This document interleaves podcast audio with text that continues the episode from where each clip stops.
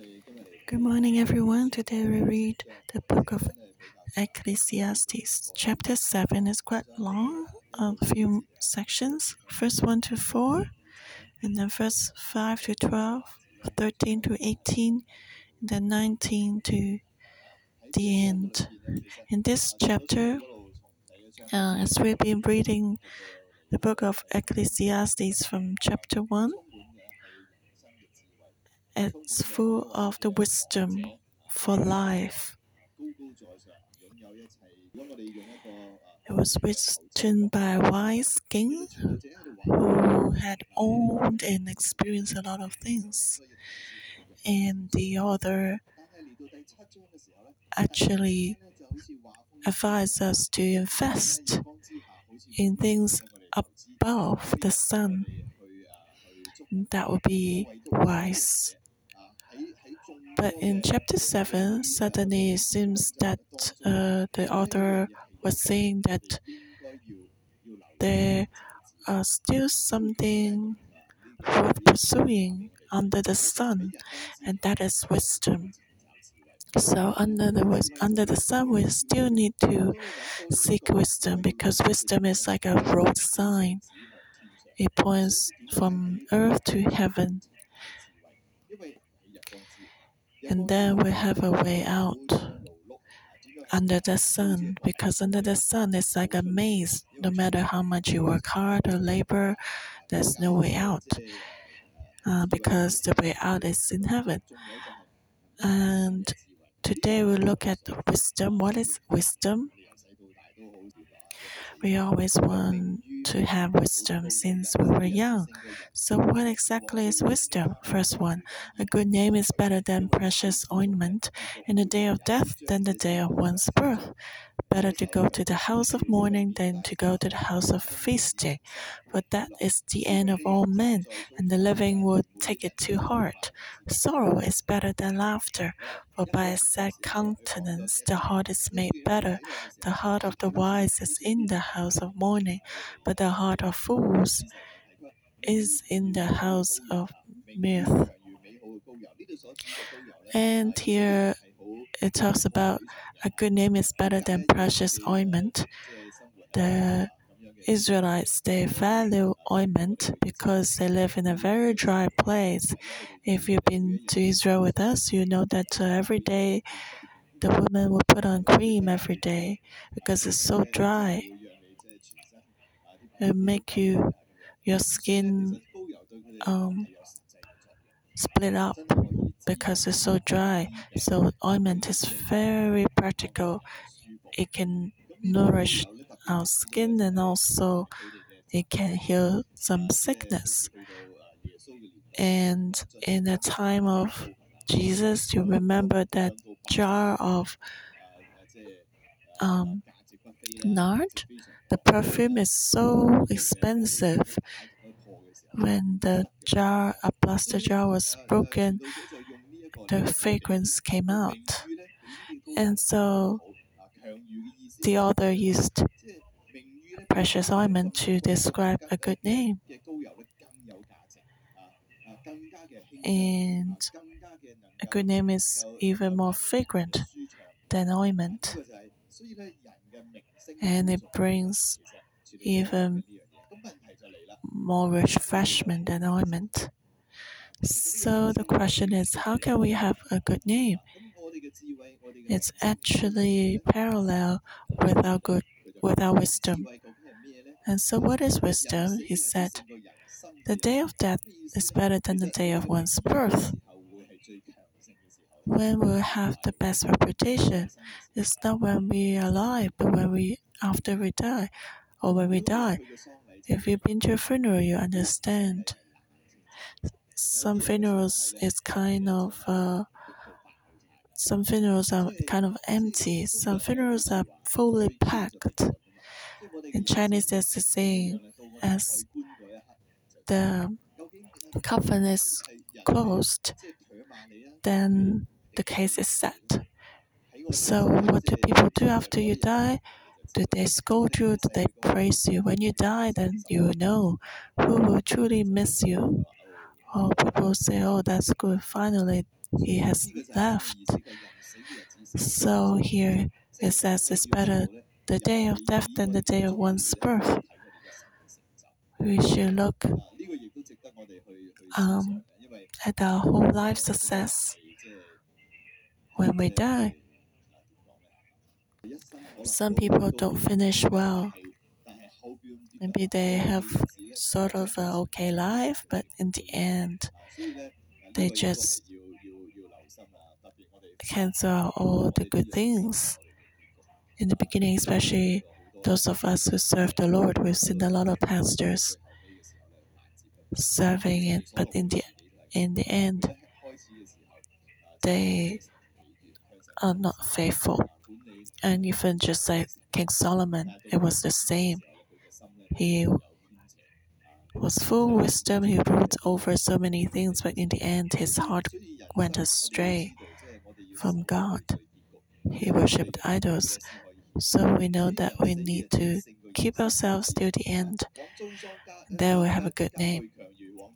Better to go to the house of mourning than to go to the house of feasting. What does that mean? If you're someone wise, let's say you have at the same time two invitations on the same day one to a funeral, one to a feast. If you're wise, you will choose to go to the house of mourning than the house of feasting. Why? Because there are many people feast, uh, celebrating for a birthday, for example, where people don't want to go to the house of mourning. Actually, that's the time uh, when the house of mourning needs people to go to comfort the most. So, in a time of trouble, they need friends and support and comfort. So, the true friends will appear at this time. So, if we have wisdom, relationships, we know that relationships are most important, and we know which moment is most important for friends. So, when there's a time conflict between going to a house of mourning or a house of feasting, then if we're wise, we should go to the house of mourning to support our friends. And the comfort at that time in the house of mourning is more meaningful than uh, going to the house of feasting. When you attend a funeral, you can earn more friendship at that moment. Let's continue, for that is the end of all men, and the living will take it to heart. We can learn about wisdom for life as we go to funerals. You have more understanding about life. No matter how strong is was a person, and everyone had to face death. We can only know how to live our life when we know how to face our death. So when we go to the house of mourning, we will receive wisdom for life. We'll learn how to comfort others and bring hope. We always say something. The funerals are not there for the dead ones, but for those who are still alive. So the family and relatives are the ones most needed comfort at the time of funeral. When we see the outcome of others, we think about our own outcome. We also remind ourselves what will be my outcome be? I actually attended a lot of funerals and also spoken in a lot of funerals And especially we pay attention to the life story of the deceased. And we can see a lot of things. What is most worthy for us to remember about that person? What has left in others' hearts? And then it's like a mirror. I also think, have I done that? If I have encountered such a thing, what would be my attitude? So, going to the house of mourning will show if we have wisdom or not, but also will help us gain wisdom. It says that uh, sorrow is better than laughter, for by a sad countenance the heart is made better. The world pursues happiness, but it's only temporary. Sometimes sorrow is better than laughter. Someone with sorrow may gain more wisdom because someone who's always happy, uh, like me too, I like to be happy and joke around. But someone who's always happy may be superficial, and uh, my wife is uh, doesn't like it. And we like to cover up our sadness and sorrow with happiness, and then we're not deep enough. We cannot be sorrowful with those who are sorrowful. And tears are sometimes powerful like a weapon. Chinese may sometimes hide away our tears, thinking it's weak to, to cry. But even Jesus cried and wept with others, and it brings healing. So sorrow is better than laughter. And it's only through go after going through sorrow do we know what is true joy. And that peace and joy after sorrow is more long lasting. So it's better than laughter. And the wise person can be found in the house of mourning.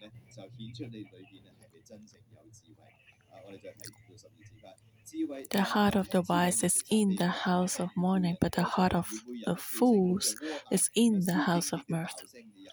It's better to hear the rebuke of the wise than for a man to hear the song of fools. For like the crackling of thorns under a pot, so is the laughter of the fool. This also is vanity.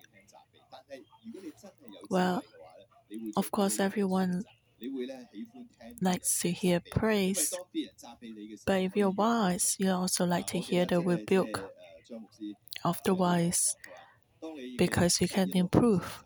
I remember Pastor Joshua said that uh, when your life um, has more authority and, and uh, rises to higher position, you should treasure those who can really speak the truth to you.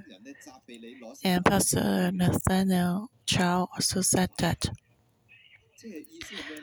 when people give you flowers and flattery, be careful.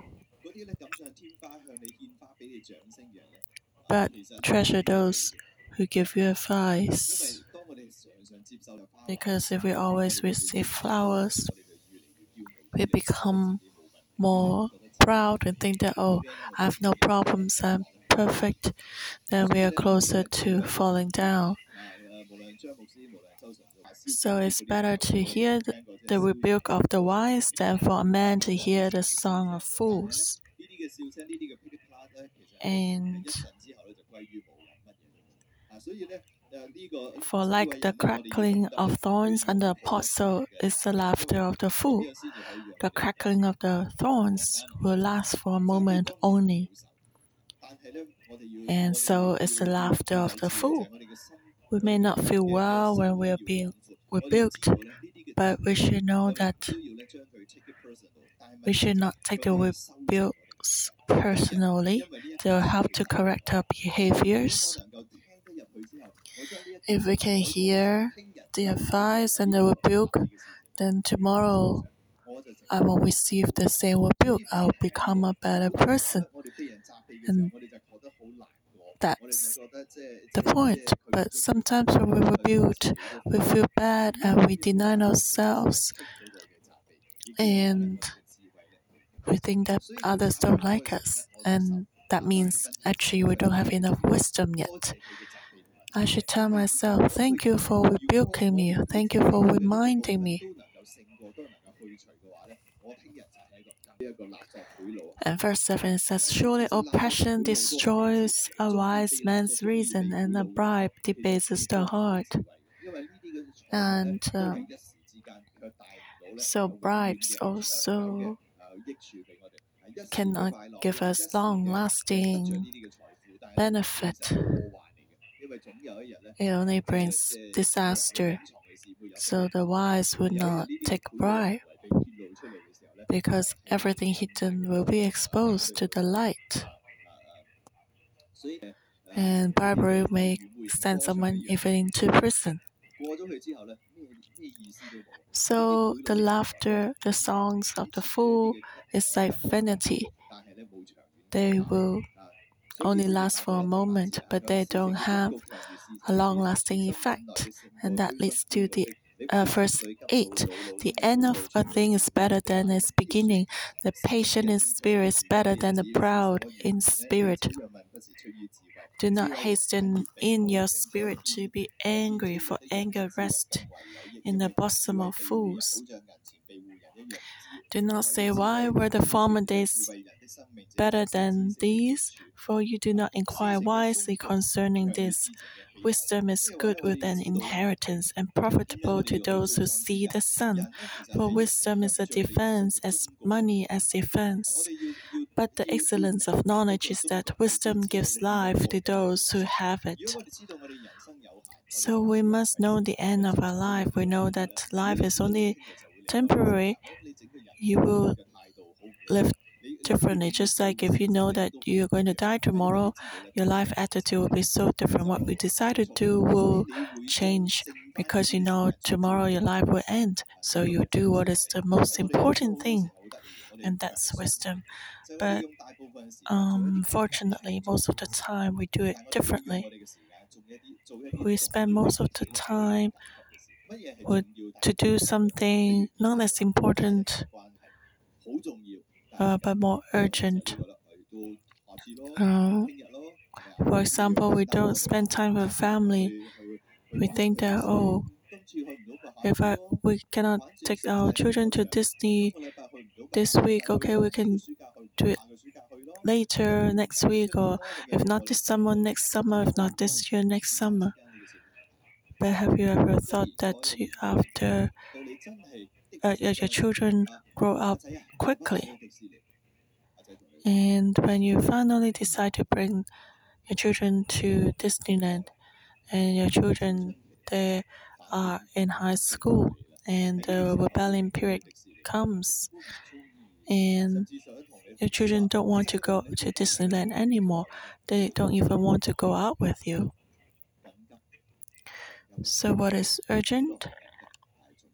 Even it's not urgent, but it's important. So, life is like that. We need to know the end. We need to calculate our days. You know that time does not return. The children grow up quickly. And when your children are three to five years old, you should accompany them. And when they are over 10 years old, you cannot return back to time. They won't want you, your company anymore.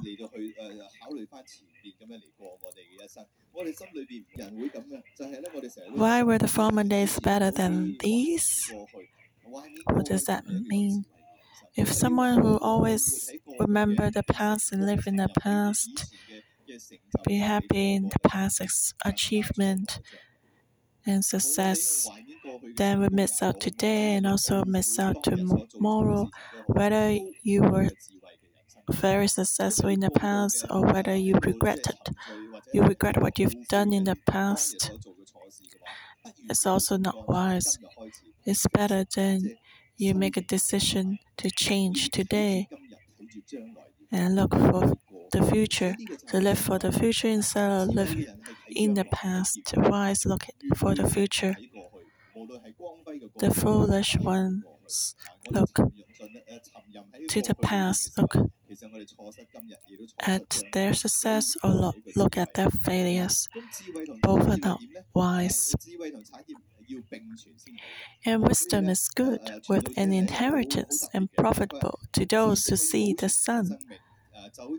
And he said that the excellence of knowledge is that wisdom gives life to those who have it. So, those who have wisdom will use money wisely because money can either be used for the good or for the bad.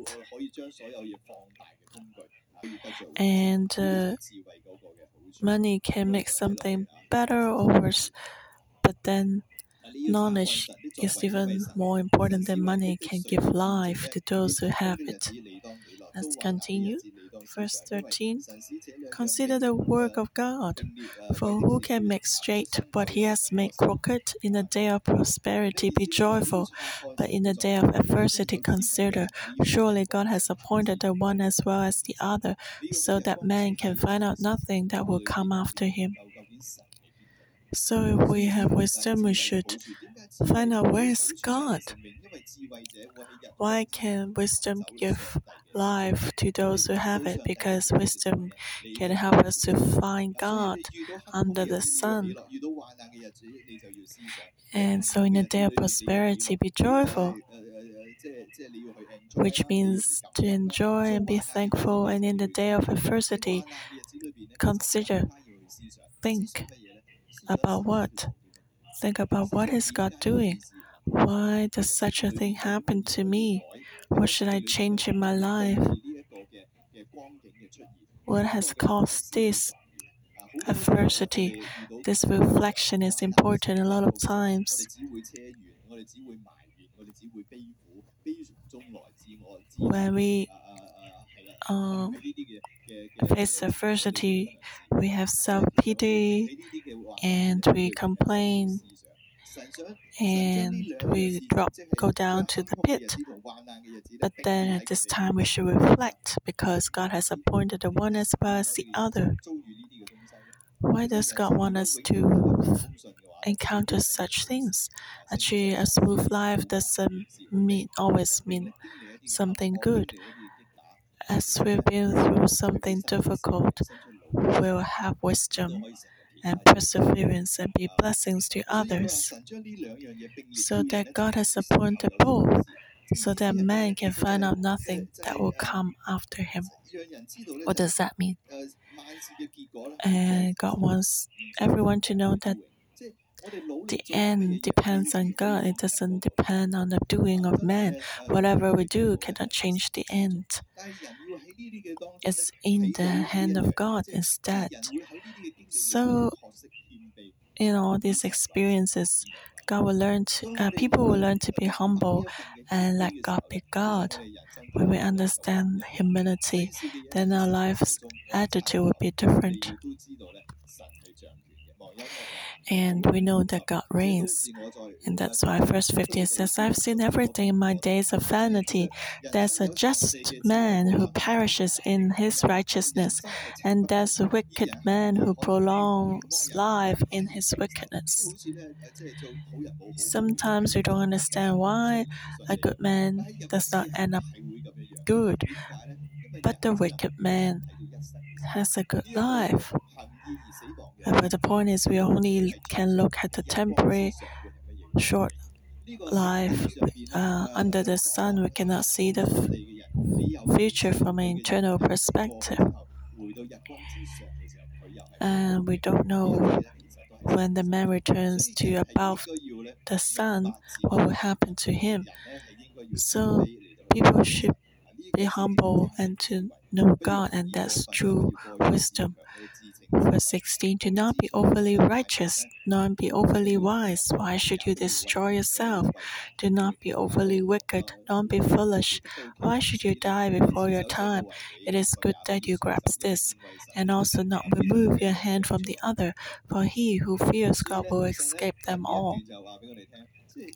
So, this section is telling us that men have boundaries. We should not cross our boundaries. Do not over, be overly righteous, not be overly wise. We should have a balance for everything. Do not cross the boundaries for men, otherwise, it's proud. When we live in pride, then the uh, failure, disaster will, will be coming. So we only should stay in our own position, have a balanced life, and look at things in a balanced way. Do not be extreme in either way. It's not good. Verse 19 Wisdom strengthens the wise more than ten rulers of the city. But there's not a just man on earth who does good and does not sin. Also, do not take to heart everything people say, lest you, lest you hear your servant cursing you. For many times also your own heart has known that even you have cursed others. All this I have proved by wisdom. I said I would be wise, but it was far from me. As for that which is far off and exceedingly deep, who can find it out? I applied my heart to know, to search and seek out wisdom and the reason of things, to know the wickedness of folly, even of foolishness and madness. And I find more bitter than death the woman whose heart is snares and nets, whose hands are fetters. He who pleases God shall escape from her, but the sinner shall be trapped by her. He is what I found, says the preacher, adding one thing to the other to find out the reason which my soul still seeks, but I cannot find. One man among a thousand I have found, but a woman among all these I have not found. Truly, this only I have found, that God made man upright, but they have sought out my many schemes. When we have wisdom, we have strength in life. This is observation by the preacher. And it depends on our perspective. So do not put others' words in our hearts uh, when people scold you, because man's words are empty. We need to discern and reflect. So man should seek wisdom, verse 23. And uh, says, he said that uh, wisdom is far from me, which means it's not so easy to find wisdom. We should value wisdom. It's hard to find wisdom because it's easy for our perspective to be twisted and we miss our wisdom. So, in order to receive wisdom, we must correct our own life. An upright person will meet with wisdom. And so that's verse 26. I find uh, more bitter than death the woman whose heart is snares and nets, whose hands are fetters. He who pleases God shall escape from her but the sinner shall be trapped by her. This woman represents pride and wickedness. Why would people become wicked because of pride? Because he doesn't think that that's God. If you think that God is there looking at you, then our life won't be too twisted. But if you are proud, you think that, oh, who can catch me? You can forget about God, and that will go astray more and more. We're not afraid of the police or the law or God. That's why the Chinese said uh, should know that there's a God as you lift up your head. And that means we need to be careful. There's someone watching. So we need to be we need to be careful to avoid foolishness and wickedness and pride. And it's talking about being upright. Verse 27 and 28 may be more difficult to explain. He said,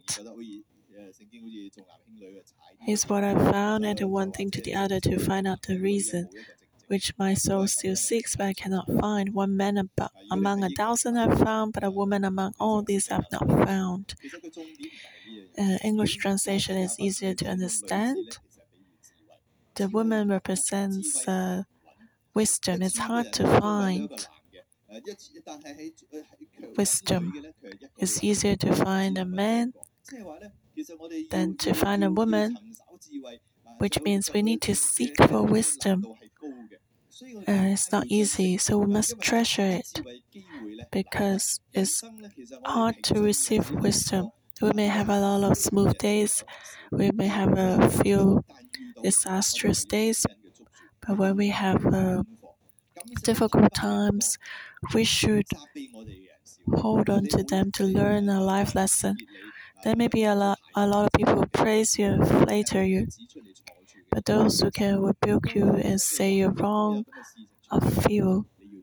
So you must treasure these people who correct you. And that's why it says, One man among a thousand, I've found one upright one, but I have not found one among uh, a woman among all these, which means it's not easy to find wisdom. But when it appears, hold on to it and let it change your life and correct your life. When we face difficulties, we should treasure these opportunities, and that's true wisdom. When God created man, our hearts should, uh, should be upright, but slowly we, our hearts became twisted. We have lost the sense of reflection and the motivation for improvement. So, under the sun, we should treasure the difficult times of troubles and learn a life lesson. Let it be a road sign to point to uh, life above the sun and learn from it. Amen. Today we read chapter 7, verse 8. The end of a thing is better than its beginning. The patient in spirit is better than the proud in spirit. Do not hasten in your spirit to be angry, for anger rests in the bosom of fools.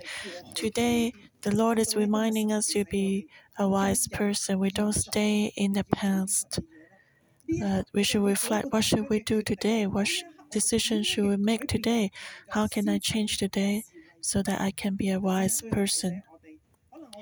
And we are reminded that in the past we may be so busy, we may do something hastily, but we don't do the most important thing. We may only do um, what's what seems to be uh, urgent. So now let's have a time to reflect. Is there any relationships right now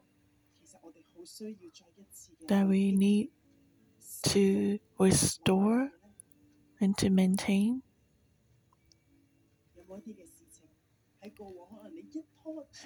Is there anything that you have been postponing, procrastinating? You know you need to change. You need an action. And God is reminding us today we need to be a wise person to value relationships. Some long lasting relationships.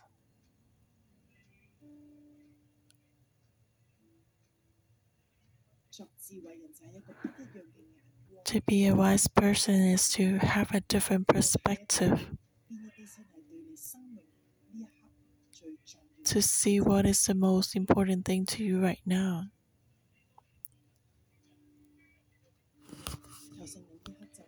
May the Holy Spirit show us and remind us now and help us to change ourselves to have that strength and have the motivation to have a breakthrough Maybe there are some relationships that you need to restore. Let's ask the Lord for the wisdom to restore them and also the courage. All this I've proved by wisdom. I said I would be wise, but it was far from me. As for that which is far off and exceedingly deep, who can find it? I applied my heart to know, to search and seek out wisdom and the reason of things, to know the weakness of folly, even of foolishness and madness. Let's ask the Lord for wisdom that we can be humble and not be proud, and to have listening ears when others remind us. Let us be willing to listen and submit. So let's ask the Lord to give us a humble and teachable spirit.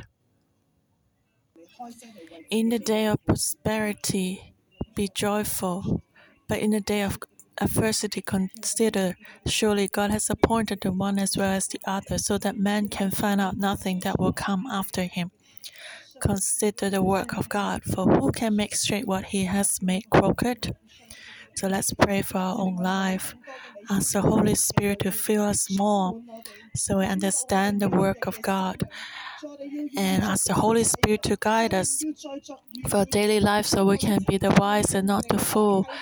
Holy Spirit, reveal that to us.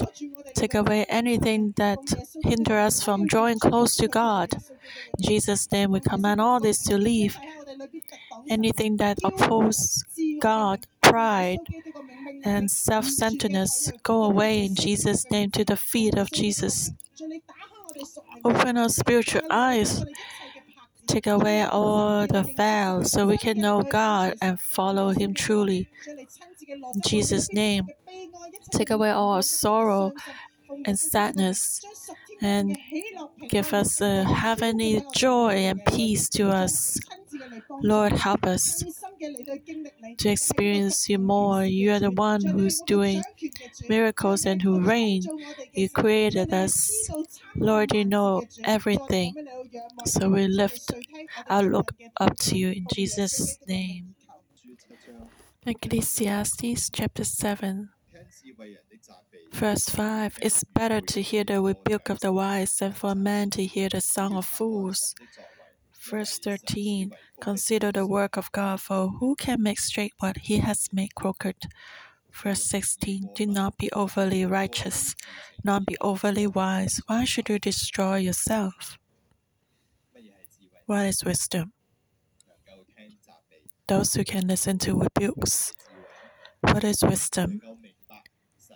Those who can understand the work of God, to know that there is God above us, that God reigns in the kingdom of man.